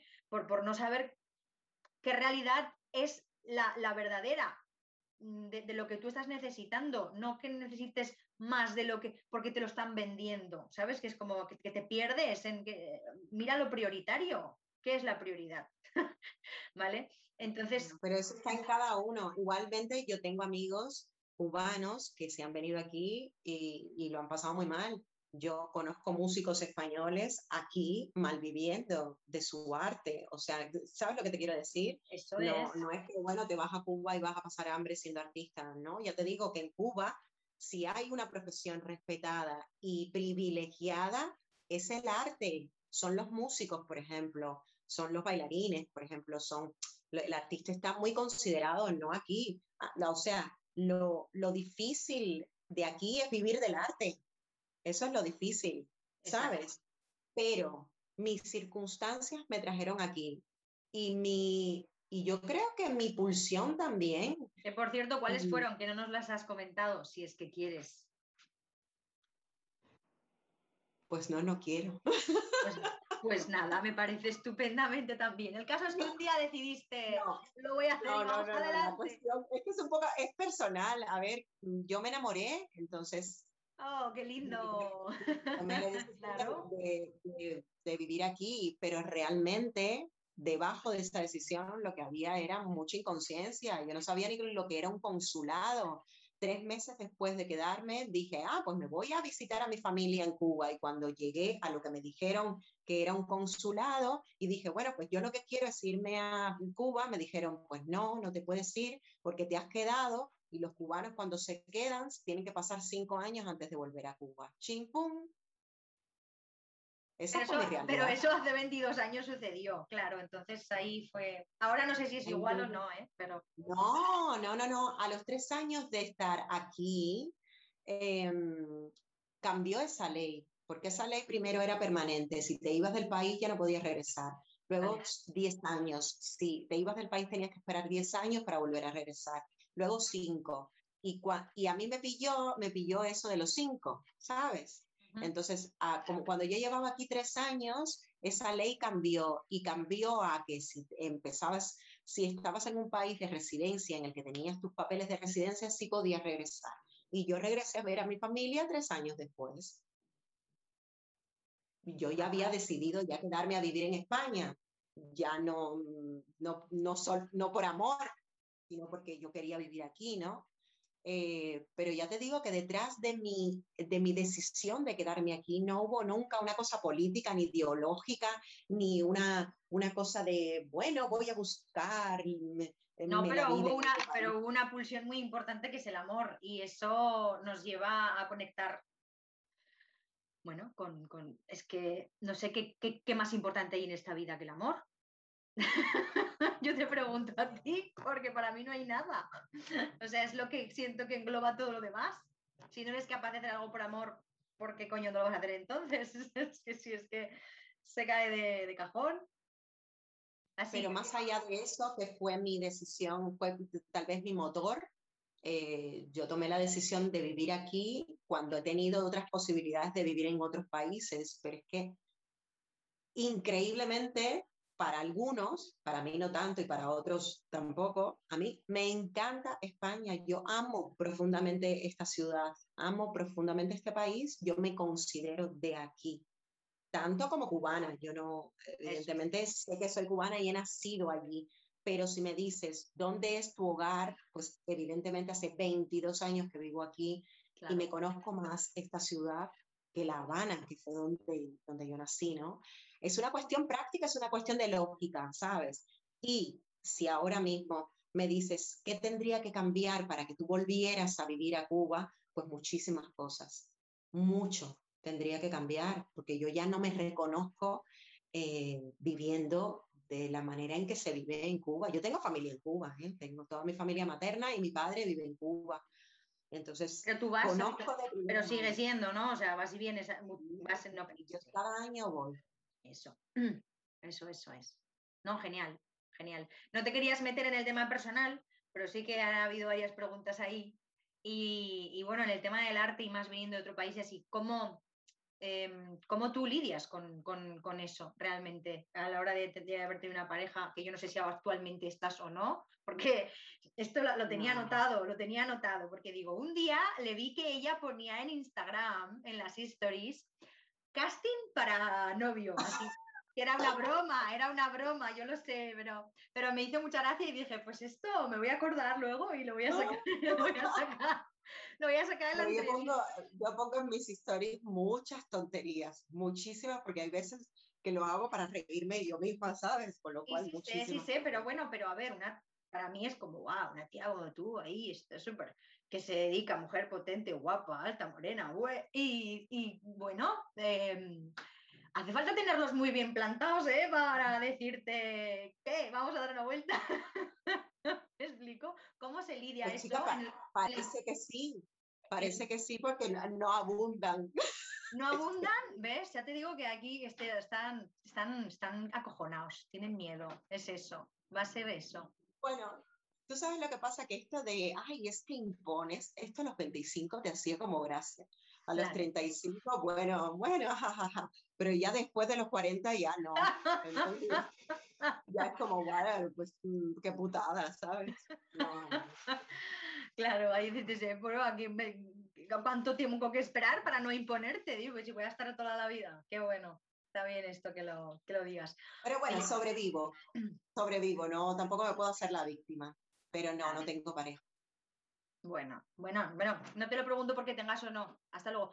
Eh, no te lo tengo, no te lo pregunto porque, mm, porque ahora tengas o no pareja, sino más bien un poco por, por el tema de, de- cómo, cómo sientes que se gestiona eso a la gente que se dedica al arte y que viene de fuera también. Y, es, también muy personal, ¿vale? O sea, es también muy personal.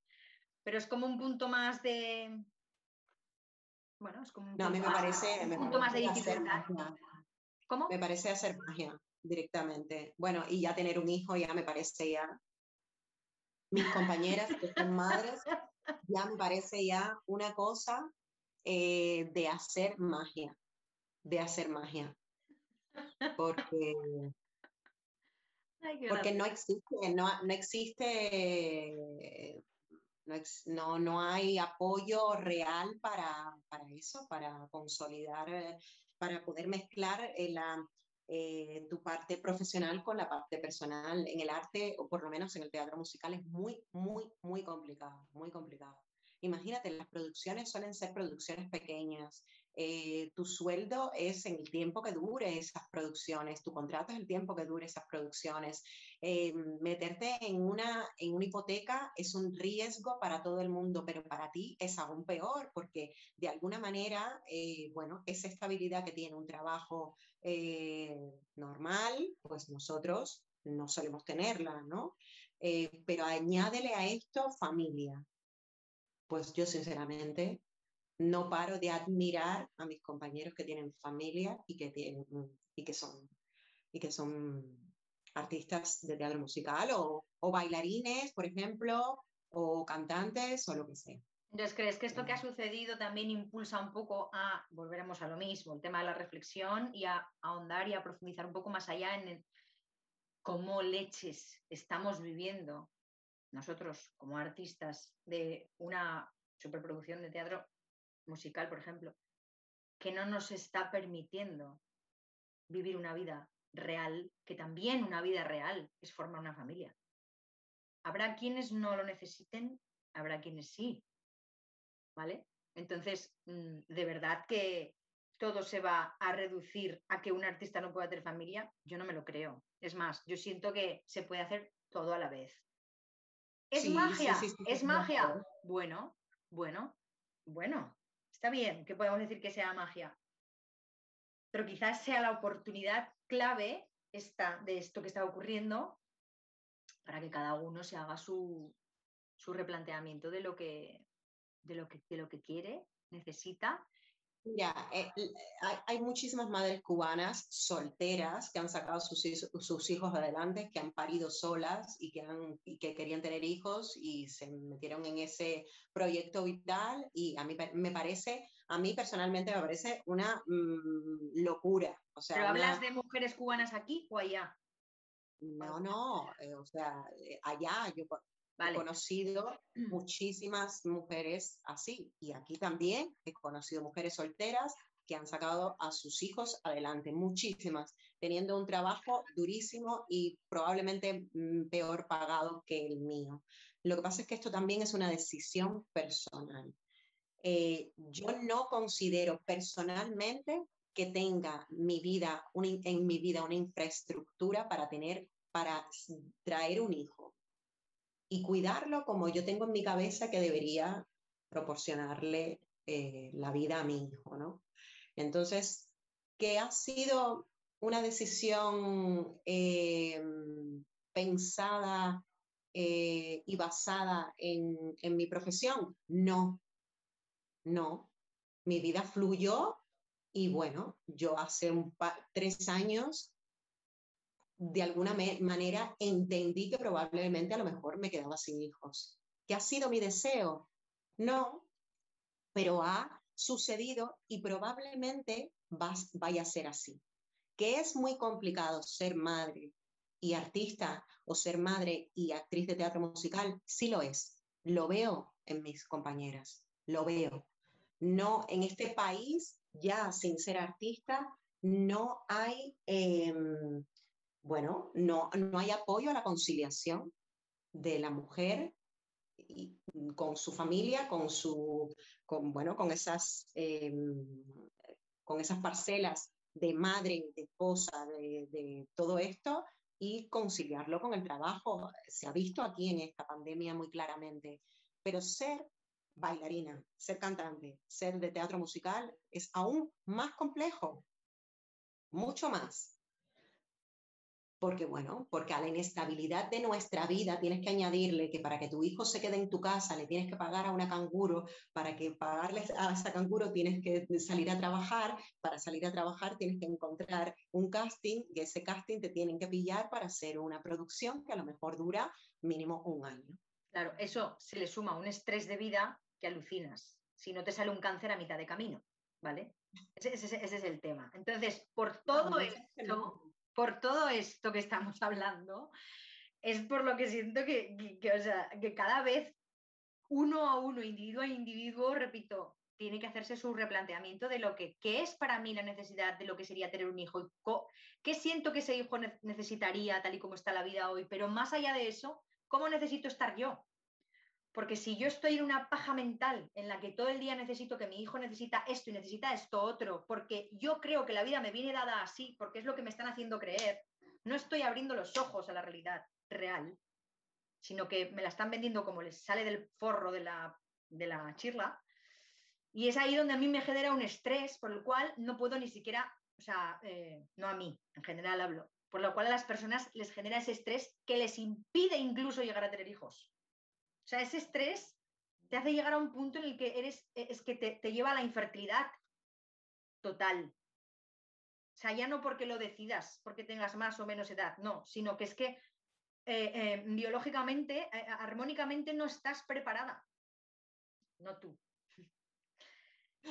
Puede ser. En general, en general. Y es, es todo la misma, la misma, la misma. Todo es la misma rueda y todo viene del mismo sitio. Entonces, todo pasa por, por, bueno, por el trabajo personal que cada uno decida hacer, que sea capaz de agarrarse ahí y que esa magia, como tú muy bien la has llamado, es que no lo podías llamar de otra manera, la hagas. Y cuando seas capaz de hacerla, yo estoy practicando, ¿eh? Dicen que para ser mago uno tiene que practicar mucho, pues yo sigo en ello.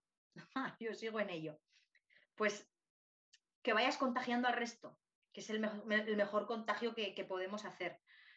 Pero pasa también por poner en voz propia nuestra esto que estamos diciendo. No hay ese apoyo. ¿Qué pasa con las mujeres? ¿Qué tal? ¿Qué pasa con los hombres? que Mismamente esta chorrada que hemos dicho de que no hay, no, no hay hombres, sí que hay hombres que se acercan, ¿no? Pero con el suficiente peso como para decir, hey, ¿qué pasa? ¿Qué pasa? ¿Qué estoy viendo en esta mujer? ¿No? ¿Qué estoy viendo? Pero es que a lo mejor es ese, a lo mejor es eso, es el acojone de que lo tenemos, se supone, tan claro lo que tenemos que hacer y cómo lo queremos, que no confiamos en que ellos también tienen sus propios recursos para ayudarnos y apoyarnos en esto que queremos, que es en el poder relajarnos en nuestra energía femenina y, poder ejercer de madres y maternar. Coño. ¿Vale? Y que ellos estén, ¿cómo? Dando el callo de otra manera y que, estén, en, y que estén en empresas donde se les favorezca donde se les favorezca muchísimo mejor eh, eh, eh, su curro y que, y que innoven y que hagan y bueno, en fin, no sé, no sé, porque al final no sé nada, solo son, solo son palabras y cosas que me, que me, vienen y, pensamientos y sobre todo sentires también, ¿no? Porque muchas veces me siento así y lo que voy practicando. Pero, pero sí, sí. Que mucho en la conciliación, falta, falta muchísimo por lograr.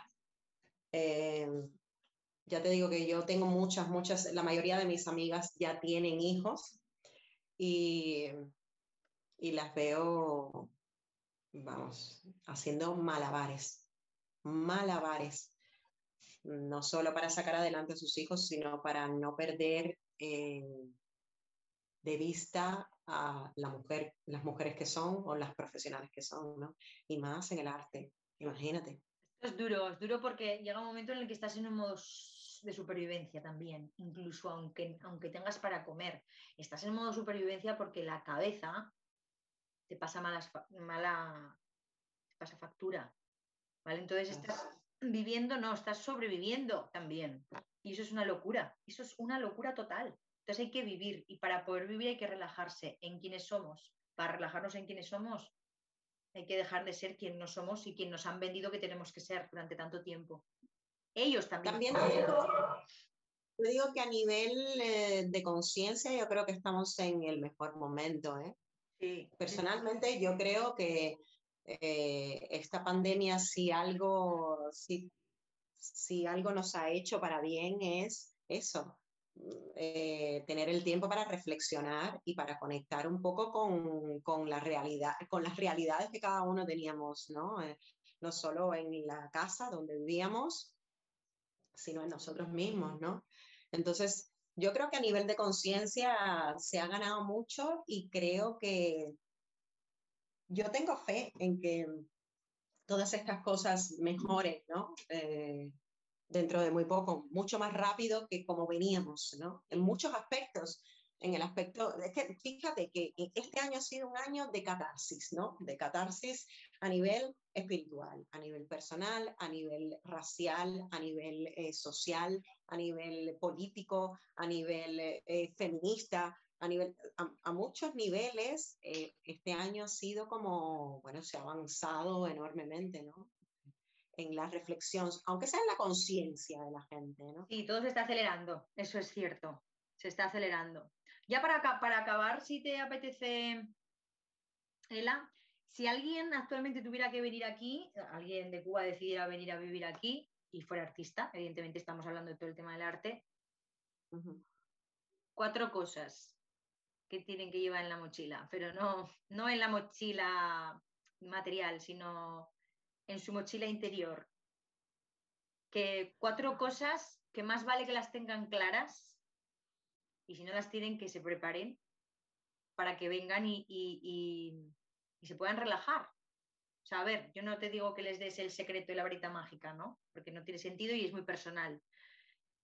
Pero sí que a ti se te ve dentro de lo que cabe, que estamos viviendo aquí, ¿no? Como españoles todos, una dulzura y, una alegría, ¿no? Y una luz, para que esas personas puedan tener esa luz también, ¿no? Cuatro, cuatro cosas. Wow, esto me pilla.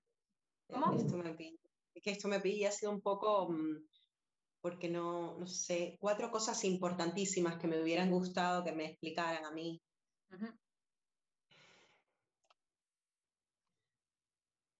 Yo creo que perseverancia en el sentido de tómate el tiempo para reflexionar lo que quieres. Es tremendamente difícil a veces saber lo que, lo que uno quiere. Pero una vez que decidas que es aquí donde quieres vivir, perseverancia. Siempre va a haber alguien que sea mejor que tú, y siempre habrá alguien que quiera hundirte. Pero tú ve en tu camino, ¿no? Y tu camino llegará un momento en que mirarás atrás y habrán pasado 10 años. Y eso solo, ese camino solo será tuyo. Entonces, perseverancia. Eh, para mí es algo importante ser íntegro en la vida. Mm, confía en que van a surgir buenos y grandes amigos, porque esto es algo que yo a veces noto que traemos de deformación cubana. Somos muy, a veces somos muy, bueno, no nos fiamos, ¿sabes? Nos cuesta fiarnos de las personas. Y yo en este país he hecho grandes, grandísimos amigos Y creo que no solo esa confianza es para los amigos y para la gente que te rodea, sino para ti misma. Tener la confianza de que vas a poder establecer vínculos eh, reales y valiosos. Y esos vínculos para la gente, para los inmigrantes como nosotros, a veces te salvan la vida. Vínculos muy pequeñitos que para los demás no, no tienen importancia, para nosotros son vitales. Eso es la tercera y la cuarta.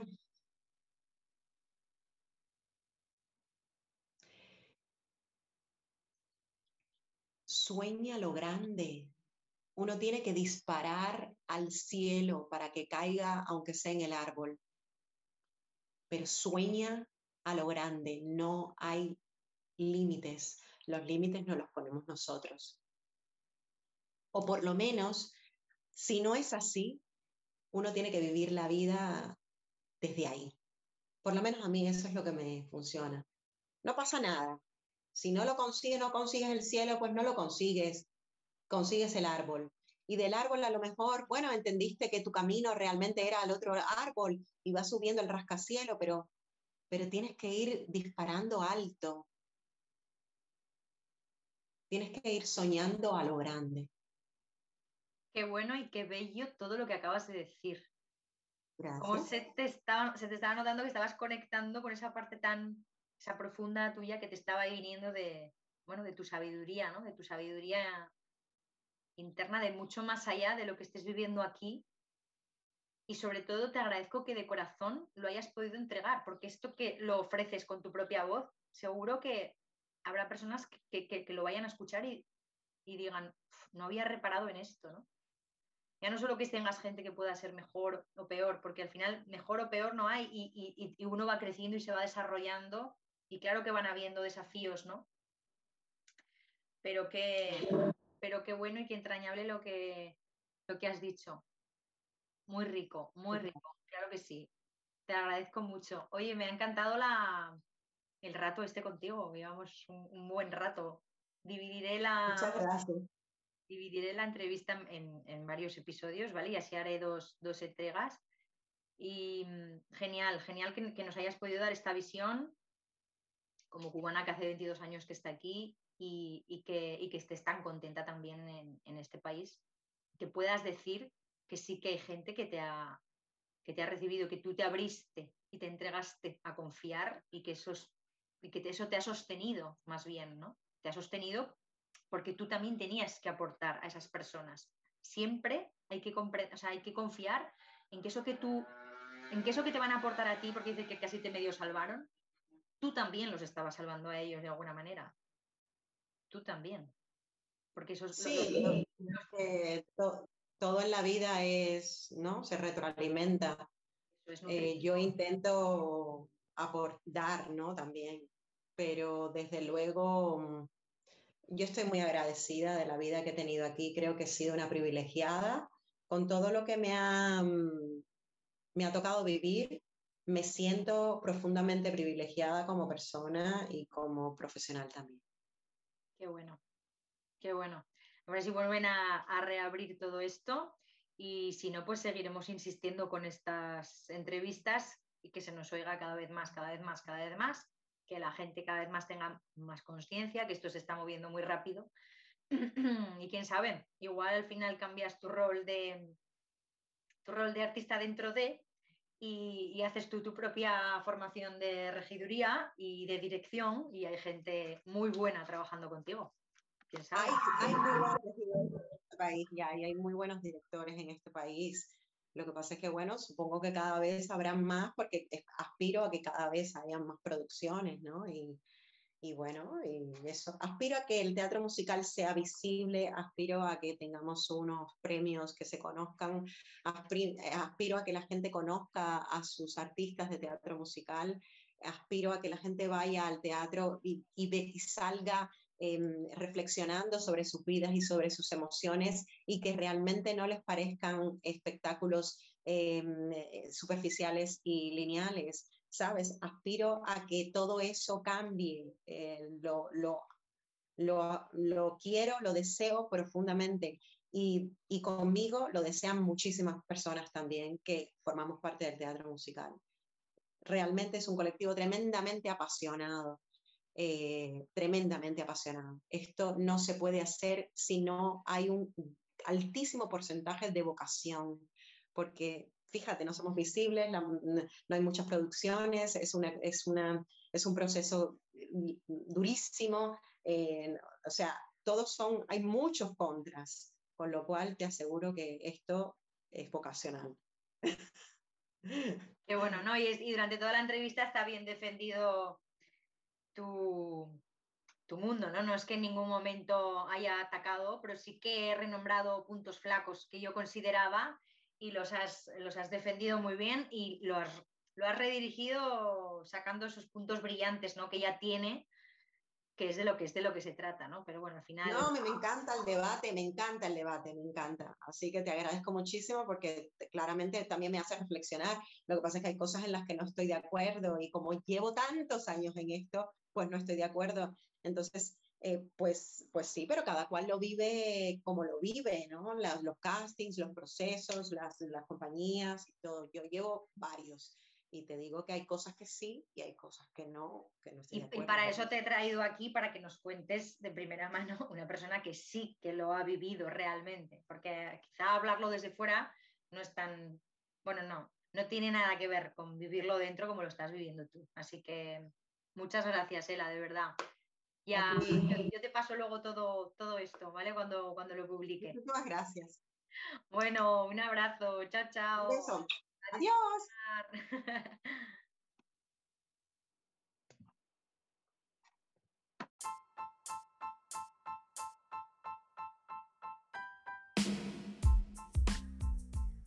Os seguimos recibiendo con los oídos del corazón bien abiertos y con el alma de par en par.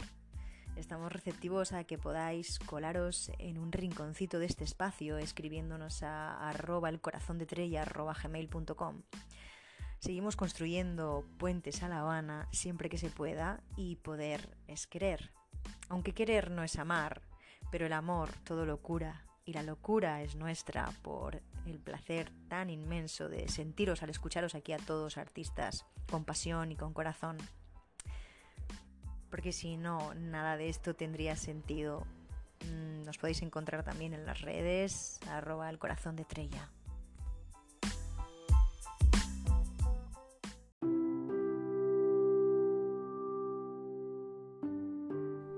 Gracias, Ela, por tu bonita presencia y por habernos dado esta gran perspectiva tuya que tanto nos ha ayudado. Gracias a todos por habernos acompañado en este puente a La Habana y por haber acompañado a esta gran artista y a una servidora a la que cada día le gusta más escuchar historias de la gente y de gente diferente y con ganas de seguir su llamado y a su corazón. Hasta la próxima semana.